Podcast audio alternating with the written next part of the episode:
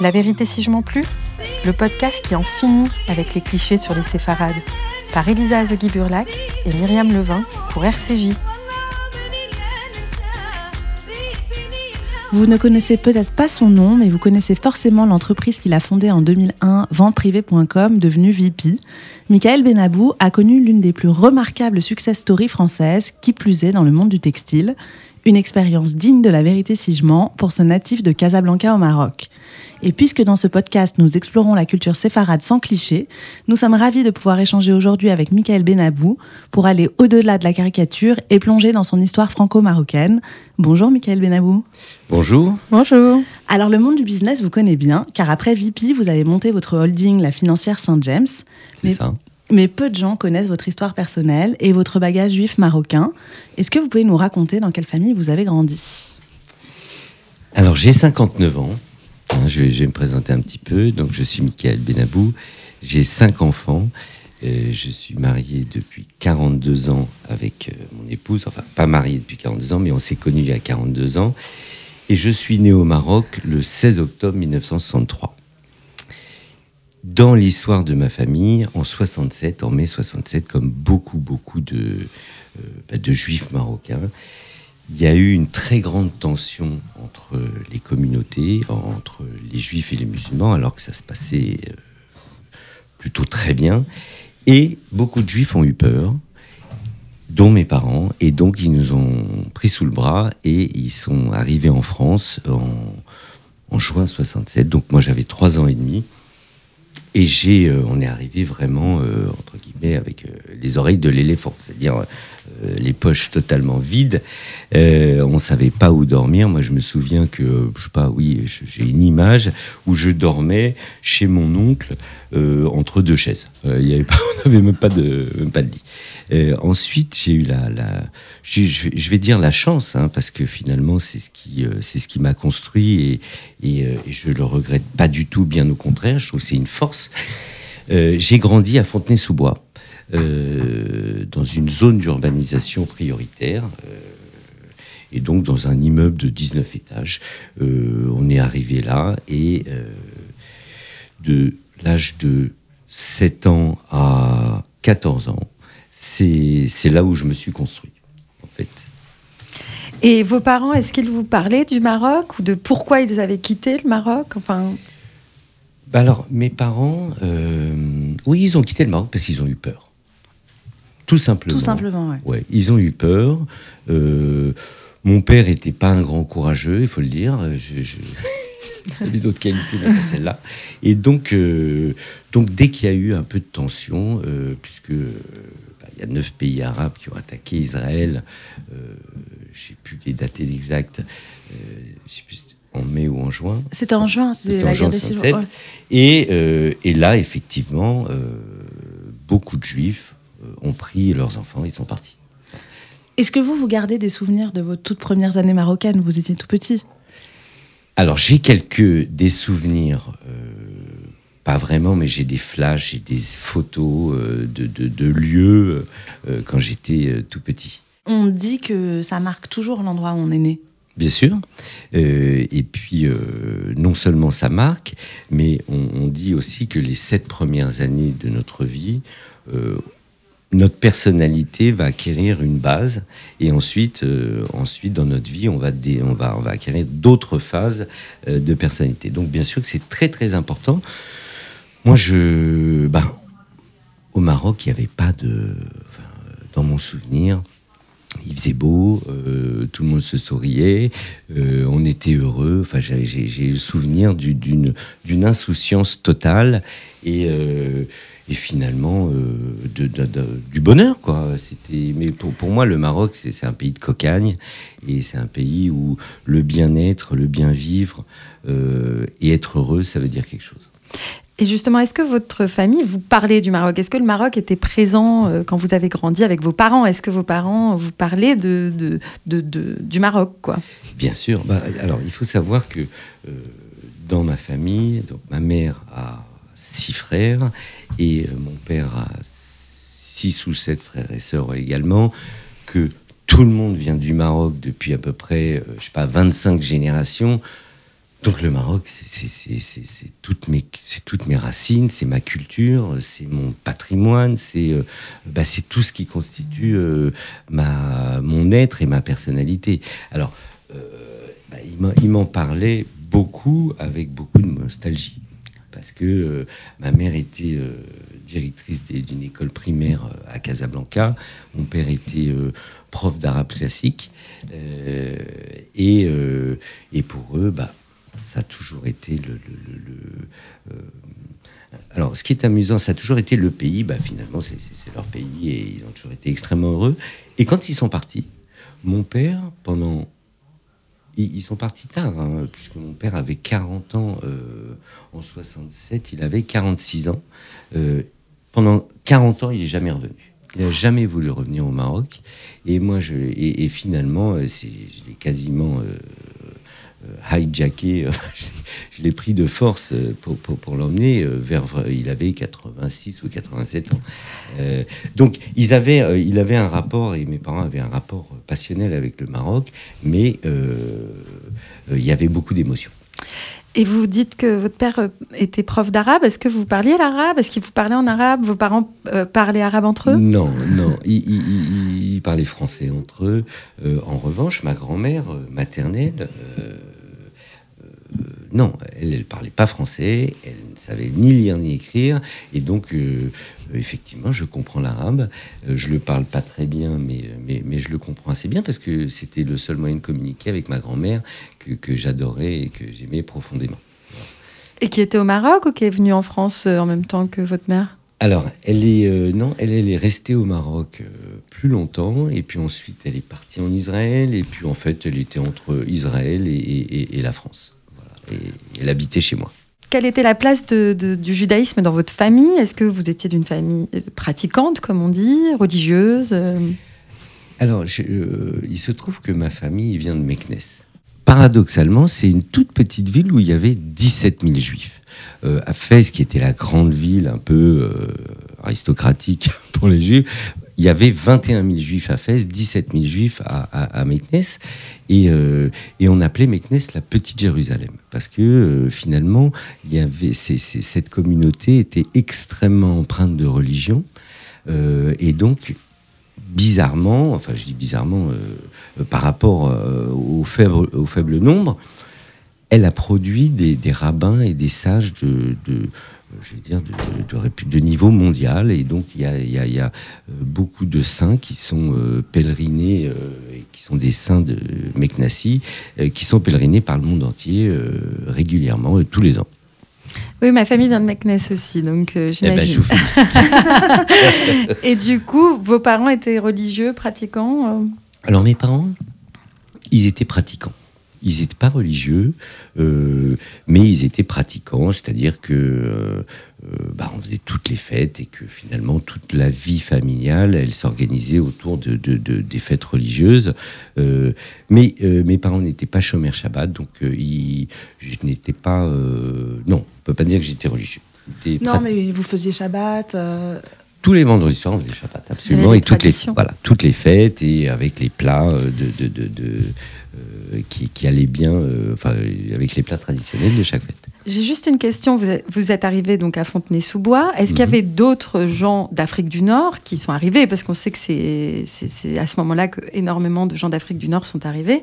Est-ce que vous aviez une communauté quoi, de juifs séfarades ou non juifs, enfin des pieds noirs euh, Pas tellement. autour de vous? Non. Pas tellement. en revanche, c'est amusant parce que effectivement, mon meilleur ami à cette époque-là, c'est un garçon qui s'appelle Jacques Attias et, et qui était vraiment comme mon frère et qui venait lui aussi du Maroc, mais, mais ils étaient euh, venus avant 1967 euh, euh, en France. Et ce qui est très amusant, c'est qu'on s'est retrouvés il y a très peu de temps, il y a un an, et, c'est redevenu mon ami intime. Et je suis très fier de lui. c'est un dentiste, mais c'est un ponte dans, dans, dans, ce domaine. Et donc, voilà, on se revoit avec beaucoup de plaisir. Donc on peut dire que vous avez vraiment grandi dans une famille juive marocaine avec le côté à la fois très marocain et très juif. Absolument. Exactement. Alors, euh, il s'est passé plein de choses quand même. Parce que mon, grand frère, euh, alors moi j'ai, un, moi j'ai 59 ans, j'ai un frère qui a 67 ans, et un autre frère qui a 75 ans. Donc tous les 8 ans, tac, il y avait le réveil. et donc mes parents, ils faisaient un enfant tous les 8 ans. Euh, et mon grand frère, euh, qui s'appelle Maurice, quand il a eu, je crois, 17 ans, donc il était, on était encore au Maroc, il a dit à ma mère qu'il allait chez ma tante à Bordeaux. Euh, il a pris un bateau et en fait, ma tante à Bordeaux euh, a attendu, attendu, attendu. Elle a appelé ma mère, elle a dit non, il n'est pas là. Et en fait, il est parti en Israël euh, dans, les, dans des, mouvements sionistes. Et, et, donc, il s'est marié avec, avec sa petite amie qui avait 15 ans. Et malheureusement pour eux, en arrivant en Israël, dans un kibbutz, elle a, elle a accouché et, l'accouchement s'est très mal passé. Et mon petit-neveu a été très lourdement handicapé. Et donc, euh, euh, ils avaient 17, 18 et 16. Euh, ils se retrouvés avec un enfant très, très lourdement handicapé. Donc, le début de leur vie était compliqué.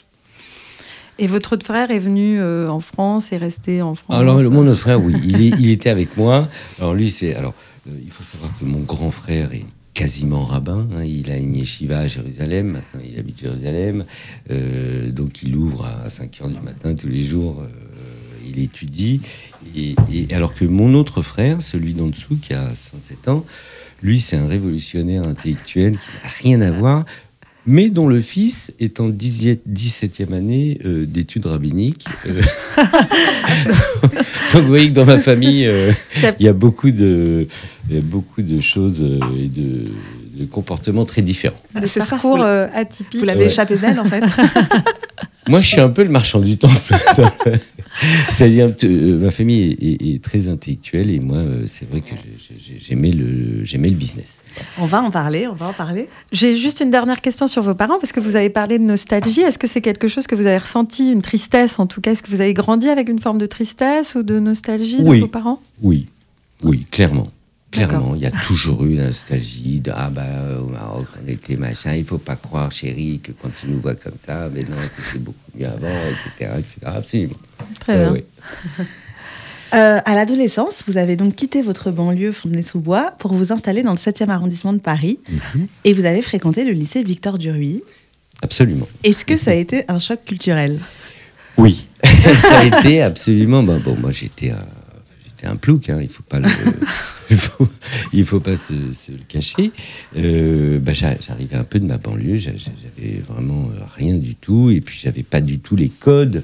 Euh, J'arrive dans un lycée où euh, bah, le samedi soir, on va dans des rallyes. Euh, moi, je croyais que c'était des rallyes automobiles. Ah non non pas du tout. Les rallyes, en fait, c'est euh, une soirée où euh, les filles organisent, euh, c'est une fille ou deux qui organisent cette soirée euh, avec leurs parents et ils choisissent en fait les invités. En fait, le but, c'est que les filles de très bonne famille rencontrent des euh, garçons de très bonne famille. Donc, euh, au début, évidemment, je n'étais pas invité. Euh, J'essayais de m'imposer un peu. Et puis, au fur et à mesure, bah, on a commencé à m'inviter. Peut-être qu'ils considéraient que, que je m'améliorais, je ne sais pas. Mais oui, non, ça a été un choc culturel. Je suis arrivé, il y avait, il y avait pas beaucoup, euh, il y avait pas beaucoup de juifs à Duruy. Hein. C'était vraiment la grande bourgeoisie, l'aristocratie et des gens qui sont très religieux catholiques. Hein, parce que, et, et, il a fallu effectivement que je m'adapte. Et ça a pris un peu de temps, mais. Euh, mais ça s'est bien passé, je crois. non, j'ai eu la chance de, de bah, finalement, euh, mes amis, que ce soit mes amis euh, catholiques ou mes amis juifs, j ai, j ai, en fait, je les ai jamais quittés. Aujourd'hui, à l'heure où je vous parle, ce sont mes meilleurs amis, euh, mes amis de Duruy, ce sont les gens que je fréquente, c'est vraiment là, là, comme des frères pour moi. Et je crois que vous avez rencontré votre femme aussi. Oui, absolument. Donc c'est pas rien quand même. J'ai rencontré ma femme euh, à Victor. Alors au début, je, je, voulais plutôt sortir avec sa sœur. Et, euh, et, et, et, finalement, je me suis rabattu sur la petite sœur et je crois que j'ai bien fait. Apparemment, en tout cas, ça dure. voilà. Donc ouais, ça a vraiment changé votre vie. Et est-ce que ça a changé euh, votre rapport à votre identité juive marocaine? À ce moment-là ou? Non, pas tellement. Parce que finalement, euh, euh, vous savez, ça me fait penser un peu à euh, mes enfants. J'habite Neuilly et j'ai cinq enfants, dont deux paires de jumeaux. Et quand il a fallu scolariser nos enfants, bah, on les a mis à Saint-James. Et donc c'était naturel. C'était en plus à 50 mètres de chez moi. Et puis, donc ils avaient peut-être 12 ou 13 ans. Et je remarque que dans la classe de ma fille, il y avait 14 filles sur euh, 30 qui avaient des sacs Chanel ou Dior à 14 ans. J'ai dit à ma femme, écoute, non, je ne suis pas du tout confortable. euh, Il faut les changer de, il faut les changer de, lycée. Je suis pas d'accord. euh, et finalement, on les a mis à Sainte-Croix. Donc Sainte-Croix, c'est euh, un lycée catholique. Euh, et donc ma femme m'a dit, on a rendez-vous avec le directeur de l'école. Et, euh, donc, euh, attention, euh, ne dis pas de bêtises. Il faut absolument qu'ils prennent nos enfants. Et donc, euh, euh, et, et je lui dis, mais attention, pas de catéchisme, on est d'accord. Mais bien sûr, pas de catéchisme, euh, c'est pas obligatoire, c'est euh, optionnel. Je me retrouve devant le, le- le- dans le bureau du directeur. Et euh, innocemment, je lui dis euh, Mais le catéchisme, euh, c'est optionnel. Hein. Ah, pas du tout. C'est bon? obligatoire. Ah non, non, non. Ah, là, il faut qu'ils aient eu catéchisme, c'est très important. Là, en panique, je regarde ma femme euh, et qui me fait des yeux très, très, très durs en disant Tu dis rien ça. Bon, alors j'ai dit. Mais c'était quand même euh, un peu. euh, Enfin, c'était pas neutre pour moi que, que mes enfants aillent au, catéchisme. Et ben finalement, euh, bah, ça les a beaucoup. Ça, ça, ça a renforcé leur identité juive, finalement, de- d'expliquer euh, aux autres, et il y avait des musulmans et beaucoup de catholiques, bien sûr, dans cette école, euh, de leur expliquer ce qu'est le judaïsme. Et finalement, ça a aussi construit leur différence. euh, et donc, je pense que Duruy, pour moi, oui, ça a renforcé ma différence. Très intéressant. Donc vous revendiquiez un peu votre judaïsme ou en tout cas vos origines quand vous étiez Oui. jeune? Oui. Euh, alors, je, je, je, euh, l'ai revendiqué, euh, pas, enfin, pas agressivement, mais j'en étais, euh, c'est mon identité, et, c'est comme ça. Là, aujourd'hui, où je suis plus âgé, et, ma vie, aujourd'hui, c'est très, très important pour moi. Et dans les 15 dernières années, depuis que j'ai peut-être 40, 45, euh, 40, 45 ans, le Maroc prend beaucoup, beaucoup d'importance et de plus en plus d'importance. Et j'ai conscience, euh, euh, finalement, de, de, de, la chance inouïe que j'ai de, de venir euh, de ce pays, d'avoir ce patrimoine culturel, d'avoir ce patrimoine religieux, d'avoir ces valeurs, d'avoir finalement ce sens de, de, de, de, profiter de, l'instant présent et d'être conscient de, de, euh, de la chance qu'on a d'être euh, d'être né là. Voilà. Vous nous faites une transition parfaite parce qu'on va y venir à tous ces sujets et on va écouter un petit morceau de musique. Euh, on va écouter un petit morceau de musique que vous avez choisi. Euh, Est-ce que vous pouvez nous dire quel morceau et pourquoi? Alors, c'est un morceau qui s'appelle euh, Durbiya Shi- Shibani, donc ça veut dire euh, tourne, tourne euh, le, le- le vieux. Et euh, bah, je suis de moins en moins jeune. et finalement, c'est une chanson que je trouve, euh, c'est une chanson euh, donc en arabe euh, et que je trouve extrêmement gaie et, et- et- et qui m'a toujours, euh, euh, qui m'a toujours fait plaisir.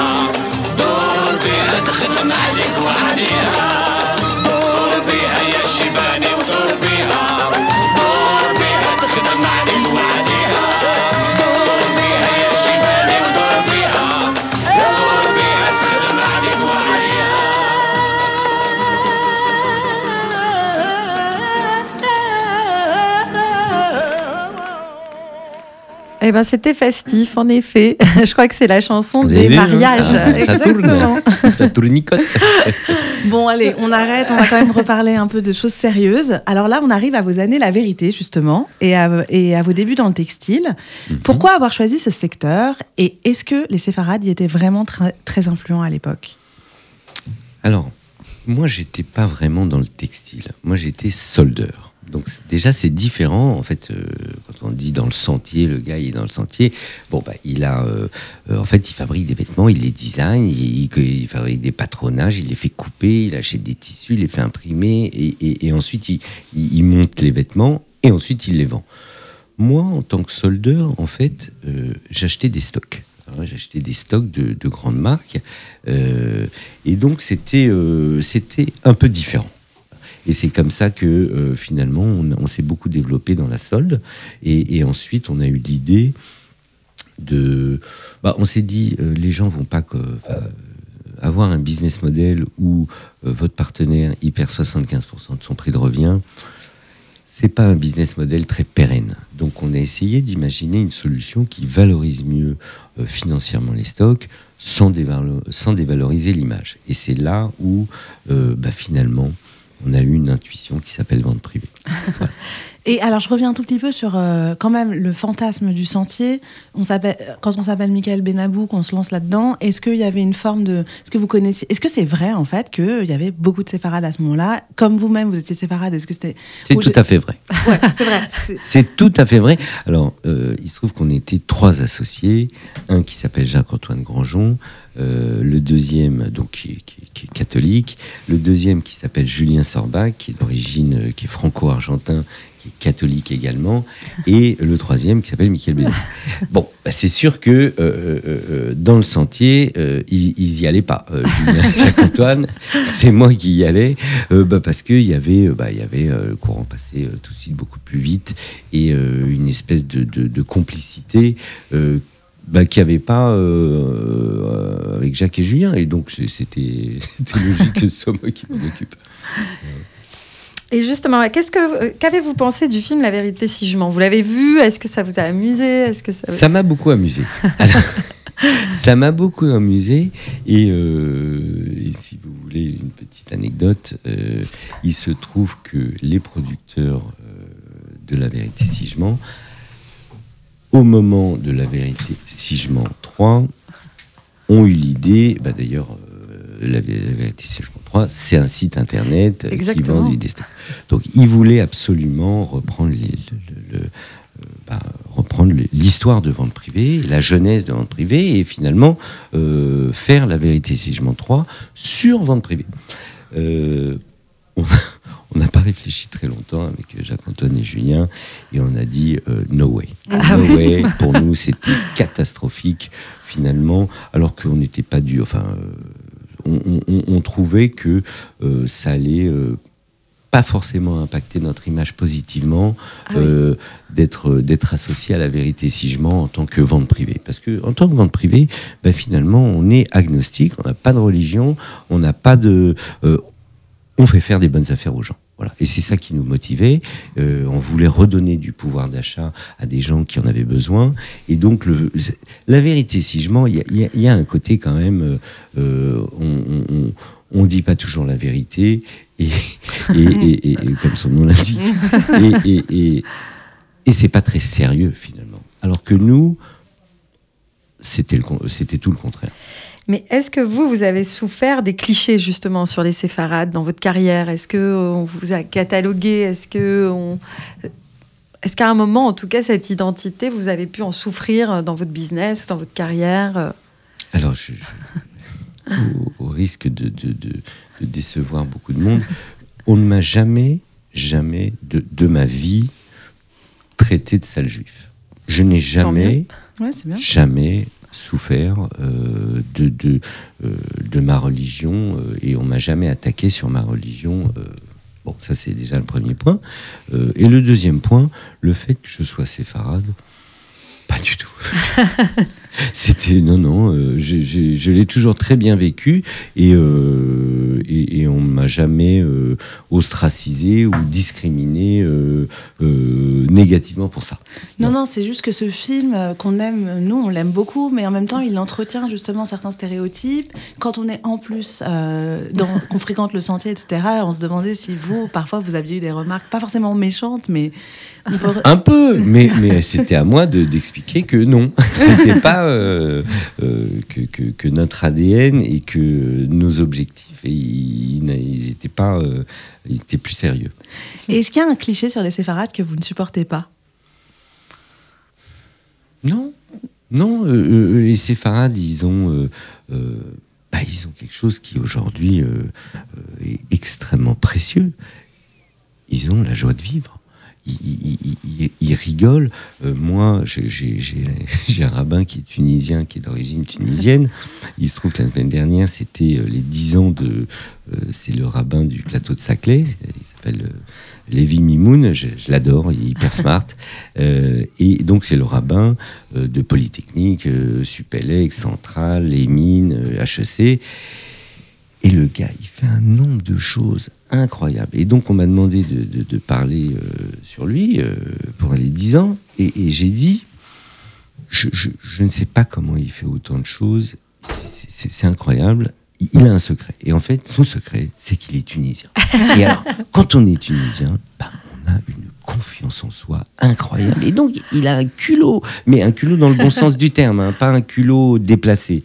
Euh, il, a, il a une confiance en lui sur ses projets qui fait qu'il arrive à mener énormément de projets très très bien grâce à ça. Et donc et, et avec cette joie de vivre aussi. Et donc ça, euh, bah, c'est quand même une qualité. Non Vous répondez presque à ma question suivante, qui est ce que vous préférez dans votre bagage séfarade Moi, ce que je préfère dans mon... Alors, mon bagage séfarade, il, il est un peu différent quand même des Algériens et des Tunisiens parce que euh, c'est vrai qu'au Maroc, bah, euh, en- entre guillemets, on, on a tapé le, le jackpot. C'est-à-dire que vraiment, euh, c'est un pays où les Juifs sont extrêmement respectés pour la raison suivante, c'est que ça fait 3000 ans qu'il y a des cimetières juifs au Maroc. Et donc, il y a une présence juive bien avant les musulmans. Et comme les musulmans marocains sont extrêmement fiers de leur pays, à raison, euh, pour eux, celui qui est encore plus marocain qu'eux, alors là, il a beaucoup de respect. euh, et donc, il y, a, y a une tolérance, il y a un respect, il y a un amour, il y a une fraternité, il y a c'est dingue. Entre eux, les juifs et les musulmans au Maroc, c'est un exemple mondial. Le Maroc est un exemple. C'est le seul pays au monde, et j'espère qu'il en inspirera beaucoup d'autres, euh, où finalement ces deux communautés euh, euh, s'aiment. S'aiment sincèrement, sans aucun, aucune arrière-pensée. Moi, mes amis musulmans, je les aime profondément, fraternellement, et ils me le rendent bien. Et justement, vous avez gardé des liens alors avec le Maroc depuis toujours. euh, vous nous en avez un petit peu parlé avant. euh, Alors mes liens, c'est vrai que depuis que j'ai 17 ans, j'adore aller euh, principalement à Marrakech. Mais ces liens, ils se sont beaucoup, beaucoup renforcés depuis les 15 dernières années, où là, finalement, les choses pour moi se remettent en place dans ma vie et, l'expérience que j'ai, le parcours, entre guillemets, euh, bon, il y a toujours de la chance et c'est pas non plus euh, exagéré sur mon parcours, mais, mais en tout cas, ce que j'ai vécu, je comprends que c'est aussi beaucoup grâce à ça. Que, que, je l'ai vécu et ce que j'ai réussi, euh, bah, c'est grâce à ces valeurs-là, c'est grâce à- à ce patrimoine-là. Euh, et ce que j'ai loupé, bah, euh, bah, j'ai appris et, j'espère que je ne ferai pas les mêmes erreurs. Euh, moi, moi, je considère que j'ai beaucoup de chance parce que euh, euh, je, je suis, euh, je me réjouis sincèrement euh, pour les autres quand il, quand il se passe des choses bien, pour euh, mes amis et même pas mes amis. Euh, je pense que ce sont des valeurs qui, euh, euh, qui permettent de rester extrêmement positif dans la vie euh, et d'avancer. Et aujourd'hui, donc, vous allez souvent au Maroc. Mhm. Ça vous fait quoi quand vous êtes là-bas? Ça me fait du bien. Mais- Je me sens très bien au Maroc parce que, euh, ben parce que d'abord, euh, je, je sais pas, c'est- très, euh, vous savez, euh, il y a beaucoup de, beaucoup de ressentis, il y a beaucoup de feeling, et donc je pourrais pas vous dire, enfin si, je pourrais vous dire pourquoi aussi, mais je me sens très très bien. Voilà. Et vous avez dit que vous avez ramené vos votre père au Maroc après 40 ans. Oui. C'était comment?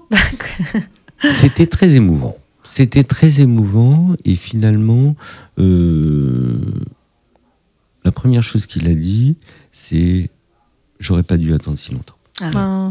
C'est J'ai- joli. c'est- ouais, c'est- c'était euh, c'était un moment. euh, bah, il, a, il a vécu toute sa vie au Maroc. Il est parti à 46 ans. Il revient 40 ans après. Oui, bien sûr, il y a beaucoup d'émotions et, et c'est normal.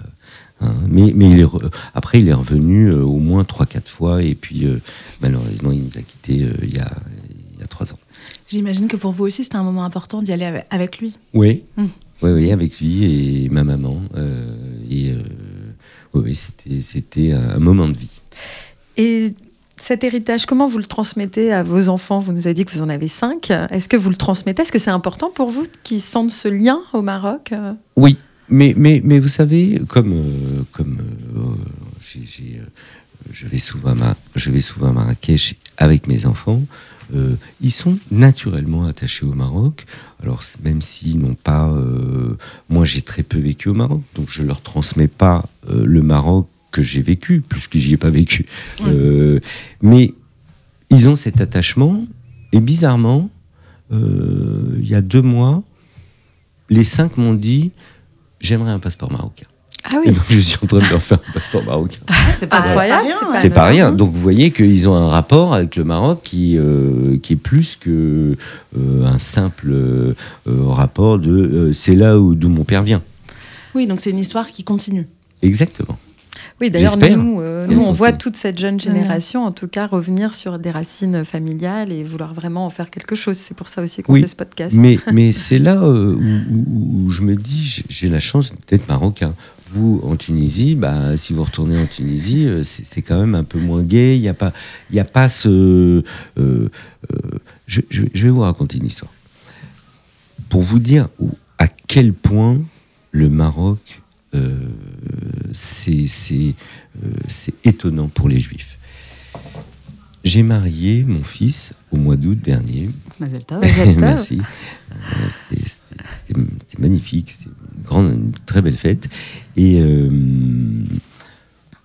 mon rabbin, euh, donc euh, y avait, on voulait faire un office euh, euh, dans l'hôtel où on était, et donc mon rabbin a appelé le rabbin de Marrakech en lui disant voilà, il va nous falloir un Sefer Torah euh, pour qu'on puisse faire donc pour qu'on puisse faire les prières dans l'hôtel. Il lui dit, bah, ok, viens la, viens la chercher. Donc voilà mon rabbin qui arrive, c'est dans la Médina, hein. la synagogue est dans la Médina de Marrakech, avec, mon, avec le garçon qui, enfin, que je connais bien à Marrakech, et ils vont comme ça dans la Médina, euh, à la synagogue, ils prennent bah, le Sefer Torah, et ils repartent avec le Sefer Torah dans la Médina, euh, donc le, mon rabbin avec son chapeau, etc., avec le Sefer Torah. Et là, pendant toute la traversée de la Médina, la moitié des passants qui, n'étaient, qui étaient musulmans, hein, ils embrassaient la Torah. Il connaissait. Ils connaissaient, parce que les, les, musulmans ont, euh, je, respecte beaucoup les juifs pour leur, euh, euh, pour leur capacité à croire, pour leur, entre guillemets, finalement, ils sont, on, est très observants de notre religion, et eux aussi. Et donc, ils respectent les observants, euh, et donc, ils ont l'impression qu'ils se connectent euh, finalement aussi avec Dieu en, embrassant un Sefer. Eh ben, merci beaucoup. Merci, Michael Benabou, d'être venu nous voir dans La Vérité si je m'en plu euh, et d'avoir rendu hommage à cet héritage marocain et au Maroc, au Maroc d'aujourd'hui en plus. Donc, oui, euh, ça donne envie de prendre son billet et d'y aller. Eh ben oui, il faut le faire. Voilà, et je rappelle, La Vérité si je m'en plu est un podcast de Milim en partenariat avec RCJ, de Elisa Azegui-Burlac et Myriam Levin. Merci beaucoup en tout cas. Au revoir. Un grand plaisir. Au revoir, merci.